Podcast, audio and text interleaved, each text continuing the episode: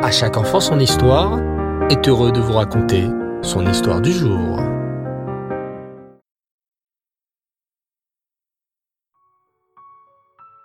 Bonsoir les enfants et j'espère que vous allez tous bien. Baou Hashem. Ce soir, je suis très heureux de poursuivre avec vous notre merveilleuse route en compagnie des personnages du Nar. La dernière fois, les enfants, nous avions commencé l'histoire du prophète Oshéa. Le prophète Oshéa vivait à une époque très difficile, une époque où les béné Israël se prosternaient devant des idoles, une époque où même les rois juifs se rebellaient contre Hachem et mettaient à mort les prophètes qui venaient leur faire des reproches. En voyant tout cela, le prophète Oshéa avait suggéré à Hachem Choisis donc un autre peuple. Les béné Israël ne te sont pas fidèles. Mais, à travers un rêve étrange, Hachem avait fait comprendre à Oshéa le prophète que jamais il n'échangerait le peuple juif contre un autre peuple. J'ai choisi le peuple juif, et il est mon peuple que je chéris. Jamais je ne l'échangerai contre un autre. Le prophète Oshéa regretta beaucoup ces paroles. Hachem, s'exclama le prophète Oshia, pardonne-moi, je regrette vraiment ce que j'ai dit. À travers mon rêve, j'ai bien compris que tu aimes le peuple juif et que même s'il faute, tu es bon et miséricordieux. Tu attends encore et encore sa teshuva. Je t'en prie, Hachem, pardonne-moi pour mes paroles. Hachem lui répondit. Ne me demande pas pardon.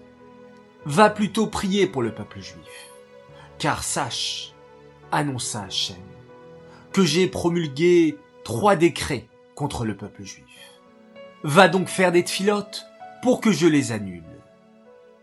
Le prophète Oshéa écouta Hachem et pria très fort pour qu'Hachem ne punisse pas les béné Israël pour leurs fautes.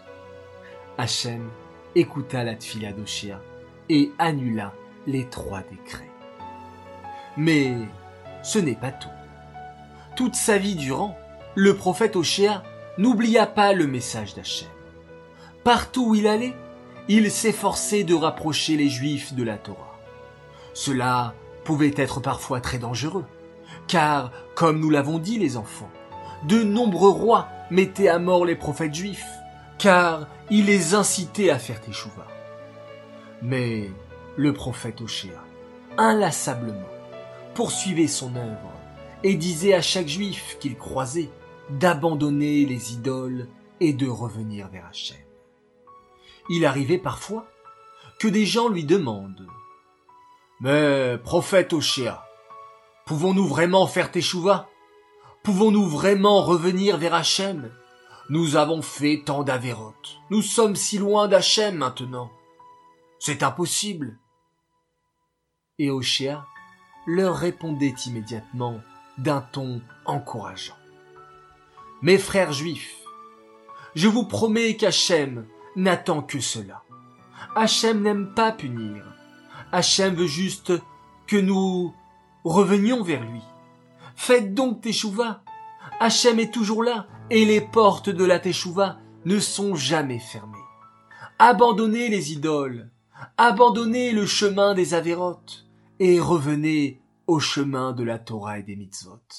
Et vous verrez combien Hachem sera heureux et fier de vous retrouver, comme un père retrouve son fils après une longue séparation.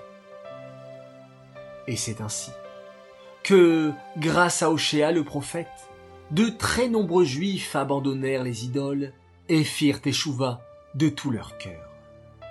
Sachons prendre exemple de ce merveilleux prophète Oshéa, qui sut tirer une leçon de ses erreurs et qui consacra toute sa vie à ramener les juifs de la Torah, sans les juger, mais en les encourageant. Voilà les enfants, la vie du prophète Oshéa. Oshéa ben Beiri, qui fut enterré à la fin de sa vie dans la ville de Tzfat, avec beaucoup de kavod. Cette histoire est dédiée les Nishmat, Shoshana bat Yosef et Bluria bat David, Hachem. J'aimerais souhaiter deux grands Mazal Tov. Et je cite le premier message. Mazal Tov à Manono chéri pour tes huit ans. Continue d'être toujours notre petit piment. On te souhaite de toujours garder ton merveilleux sourire. Garde toujours l'amour que tu as pour les mitzvot. Et pour Hachem, on te souhaite, papa, maman, Rivka et Raphaël Nachman, une année remplie de brachot et de simcha. On t'aime très fort. Oui, c'est pour toi ce message. Noah, Marwani. Deuxième Azaltov pour une autre belle princesse. Elle s'appelle Anaël Béros, elle fête ce soir ses sept ans. Mazaltov à toi. Ça fait déjà sept ans que tu nous as rendus parents. Sept ans de bonheur à tes côtés. On est fiers de toi pour ta tsniout et ton envie d'apprendre. Tu as été testée positive pour ton anniversaire. Pas très cool comme cadeau, mais on te souhaite d'être toujours positive dans la pensée, même quand tu seras libéré. Gros bisous de la part de papa, maman, Ariel et Noah. Voilà les enfants, je vous souhaite à tous réfoua chez les mains, une bonne santé pour tous, pour tout le peuple juif, pour tous les malades qui ont besoin de notre soutien et de nos pensées positives justement. Je vous dis Laila Tov, très très très belle nuit. On se quitte en faisant un magnifique schéma Israël.